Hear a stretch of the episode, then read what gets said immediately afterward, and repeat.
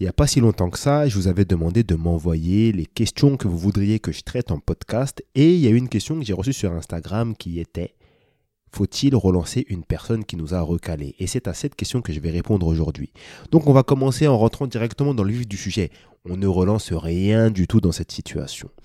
Une personne qui t'a recalé, c'est une personne déjà qui a été honnête avec toi. C'est-à-dire que c'est une personne qui a écouté peut-être tes intentions et qui a été clair avec toi, qui a été juste et vrai dans sa non-envie de faire quelque chose avec toi. C'est quelque chose de très louable et de très respectueux de sa part. Oui, cette personne ne veut pas faire quelque chose avec toi, mais elle aurait tout simplement pu ne pas te répondre, comme c'est ce que font beaucoup de personnes aujourd'hui. On ghost comme pas possible, tout le monde se plaint du ghosting. Donc une personne, justement, qui prend le temps de te dire je ne suis pas intéressé est une personne qui te respecte toi et qui respecte ton temps. Donc, cette personne qui t'a apporté ce respect-là, tu lui dois le respect en retour. Et le respect que tu lui dois, c'est le respect de sa décision. Donc, aujourd'hui, cette personne t'a recalé, respecte sa décision en ne la relançant pas. Premièrement. Deuxièmement, il y a une notion de respect envers soi-même qui est super importante. Qu'est-ce que tu vas faire à aller courir derrière une personne qui t'a recalé. La personne est venue en face de toi et te l'a dit très clairement qu'elle n'est pas intéressée. Dans quel intérêt est-ce que tu vas la relancer? Si la personne a changé d'avis, peut-être que vous allez vous mettre en relation. Ça peut arriver. Mais pourquoi est-ce que la personne changerait d'avis alors qu'elle t'a déjà recalé? Si c'est le cas, ça veut dire qu'elle n'a pas vraiment réfléchi au moment où elle, elle t'aurait dit non pour la première fois. Donc, est-ce que tu as envie d'être le type de personne qui force pour obtenir une relation? C'est vraiment ça la question qu'il faut te poser. Et il n'y a que toi qui peux répondre à cette question. Ça, c'est le deuxième point que je voulais te partager. Et ensuite, la troisième idée, c'est que je pense que dans la vie, il ne faut pas faire ce qu'on ne voudrait pas qu'on nous fasse et il faut faire ce qu'on voudrait qu'on nous fasse.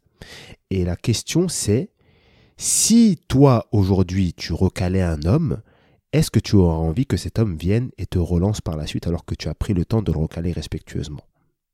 Et j'imagine que la réponse à cette question est non. Parce que ça, c'est un truc qu'on voit souvent, des femmes qui disent Ouais, ben, j'ai déjà dit non, le mec il continue à forcer, franchement c'est chiant, et puis après on est obligé de devenir méchante, et quand on devient méchante, on se fait insulter, on dit qu'on est euh, des. des, des, des... J'ai pas envie de dire le terme parce que bon, c'est des gros mots. Et euh, voilà, c'est un discours qu'on entend souvent. Donc du coup, si tu es euh, une femme qui pense comme ça, je t'encourage à ne pas relancer cet homme, tout simplement. Ensuite, il y a un petit point que je voulais rajouter.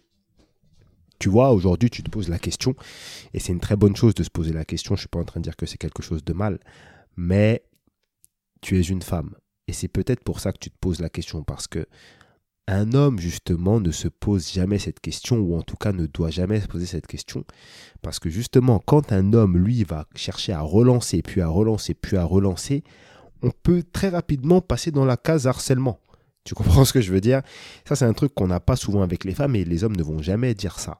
Mais c'est juste pour te montrer que si tu prends la situation de l'autre côté, en te mettant quelques secondes du côté masculin de l'affaire, tu te rends bien compte qu'un homme n'aurait même pas à se poser cette question.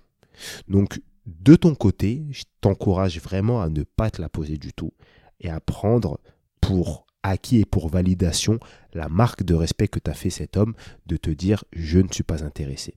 Voilà, voilà. N'hésitez pas à me dire ce que vous en pensez dans les commentaires de ce podcast et si vous voulez me poser vos questions et que vous voulez que j'y réponde sous forme de vidéo comme je viens de le faire à l'instant, je mets une petite box à questions juste en dessous sur Spotify. Tu peux me laisser ta question en review sur Apple Podcast et nous, on se retrouve très prochainement pour un nouvel épisode de Relations Imparfaites le podcast qui nous aide à améliorer nos relations. Salut à toi et à la prochaine.